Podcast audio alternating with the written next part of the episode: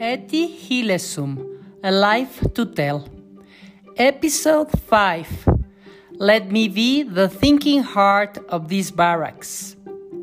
Cultures and religions throughout the ages have pointed to the heart as the seat of wisdom and love and the key to a good life.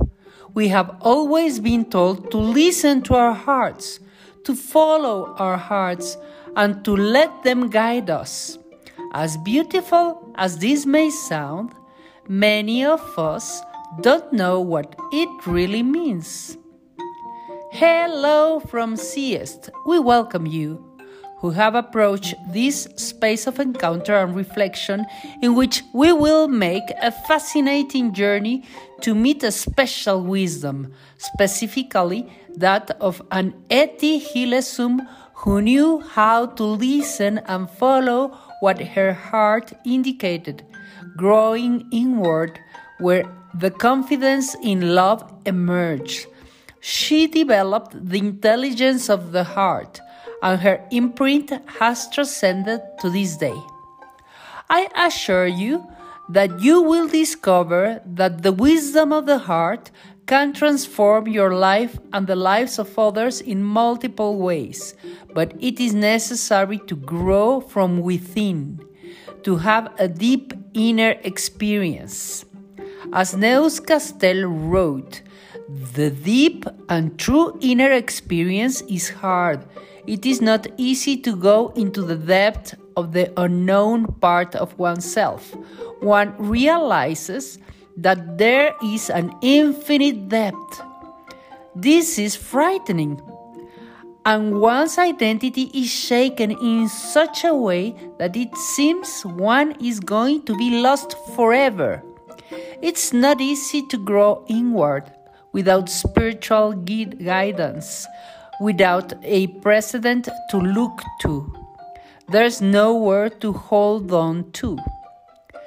Jesus God teaches us that He is there, that by looking at Him and surrendering all that this identification and identifying ourselves with Him, trust, faith, hope, and love emerge, and one is reborn and dies and is reborn again. This is how inner growth is made in the Bing. Written on May 13, 2018. End quoting. In such a critical moment as the Second World War, and inside the concentration camp, Etty Hillesum realized that it was necessary to think and feel what was being lived at that time, so that the millions of deaths would not be in vain, and at least humanity would never again fall into the same abyss of genocide.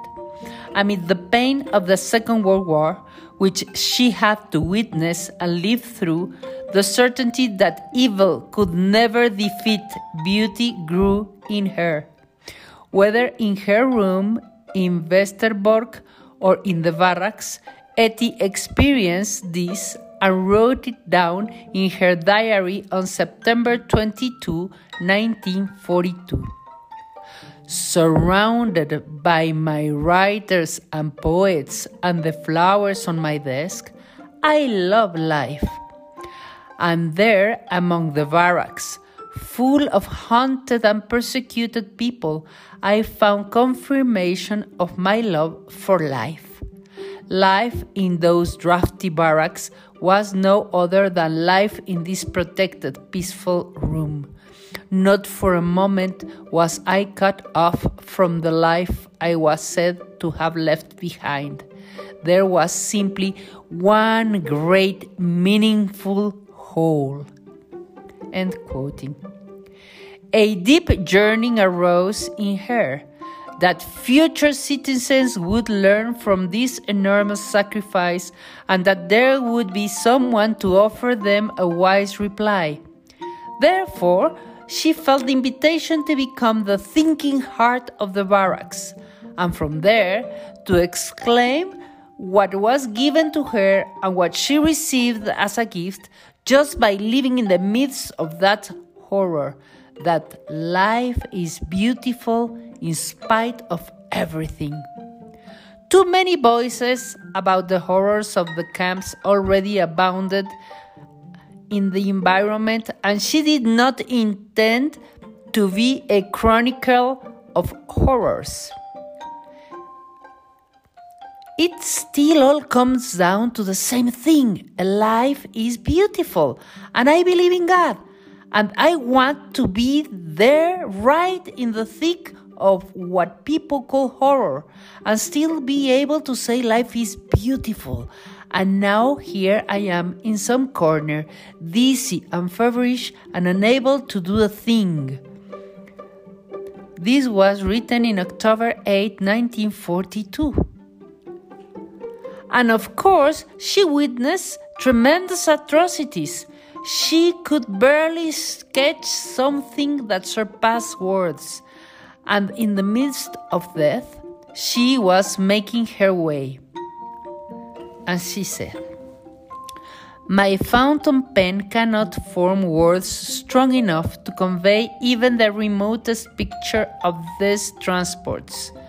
From the outside, the impression is of bleak monotony, yet every transport is different and has its own atmosphere. When the first transport passed through our hands, there was a moment when I thought I would never again laugh and be happy. That had changed suddenly into another older person cut off from all former friends. But on walking through the crowded camp, I realized again that where there are people, there is life life in all its thousands of nuances, with a smile and a tear, to put it in, in popular terms. End quoting. This was a letter to two sisters in the Hague, Amsterdam, at the end of December 1942. This last statement is precious it reveals the deep sensitivity and humanity. I realize again that where there are people, there is life. Life in all its thousands of nuances. And it is true, she was discovering the life that was still beating, and she did everything possible to take care of it and maintain it. She is convinced that these extreme circumstances develop in the human being new organs capable of generating new energies with which to overcome what is apparently invincible. Etty Hillesum welcomed this light of being a thinking heart one night in Westerbork, lying on her bunk in the barracks.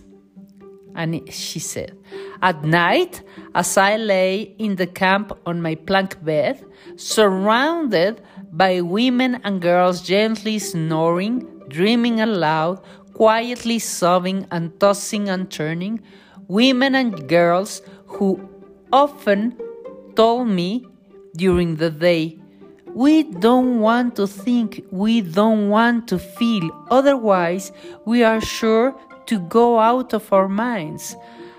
I was sometimes filled with an infinite tenderness and lay awake for hours, letting all of the many, too many impressions of a much too long day wash over me. And I pray, let me be the thinking heart of these barracks. And that is what I want to be again the thinking heart of a whole concentration camp. End quoting. Etty Hillesum experienced the impossibility of remain, remaining indifferent to the incarnated and vulnerable identity of others. Her possibility of being was born from being attentive and responsive to the demands of the other's face, which first imply her self emptying. Etty Hillesum in the 20th century developed the intelligence of the heart with some meditations. daily meditation, practicing kindness and compassion, being faithful to God's project in her life. A very important meditation she had write, written, Etty writes, and thanks to that it reaches us. Writing is a meditation that helps to develop the intelligence of the heart, to be able to put into words what we are experiencing. Some characteristics of a thinking heart 1. Love for others. 2. Desire to help them advance in God's service. 3.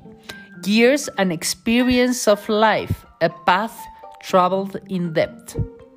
4. Attention to small things that in themselves do not seem important but can damage much. 5. Speak from our own experience, testimony. Traits of a thinking heart. First, vulnerable and strong at the same time. Share with those she loves her findings, concerns, and hopes. She knows she is vulnerable, and this gives her strength and freedom that is given out of love. Maybe frail in body, but vital, uh, vital in soul. Second, it includes the emotional world feels her emotions but does not allow herself to be invaded by them, connects the mind with emotions, has the ability to grasp the incomprehensible. Third, lives connected to reality, both rationally and spiritually, accepts it as it is, and copes with it. She endures history without succumbing spiritually. She immerses herself in reality and lives every moment, even the worst, as the possibility of a more livable world. Fourth, practice compassion. Link life's suffering with a compassionate reason. Open eyed mystic. It makes grow her capacity for tenderness, her broad heart. Fifth, she is aware of God's presence in her and of her in God. She has an inner connection with the host at the center of herself, God. She maintains a constant relationship and in, in uninterrupted dialogue with Him. She is a person of profound prayer Filled with God, she can give God to others. God becomes within her as an organizing, integrating, and pacifying force of her whole being. Sixth, she is grateful. She becomes a channel of love and gives her life as bread broken and delivered to hungry mouths and hearts. She gives with full hands all that she has learned and that has generated life. Sorry, she gives with full hands all that she has learned and that has generated life in her. She empties herself to share with others. Seventh, establishes a multiplicity of relationships. She longs to get a life lesson for the new generations. She puts her mind and her affection at the service of this end. She offers a meaningful testimony. 8. She is certain that evil can never put an end to beauty. She lives each day and each moment with fullness of attention, active listening, gratitude, and admiration. What about you? Do you recognize any of these traits in your life? Maybe you do, and we can even realize that among us there is also several thinking hard people. It is a life process and for those of us who are still in this path, it is a good exercise to become aware of where we are, what we have achieved, and what we are missing.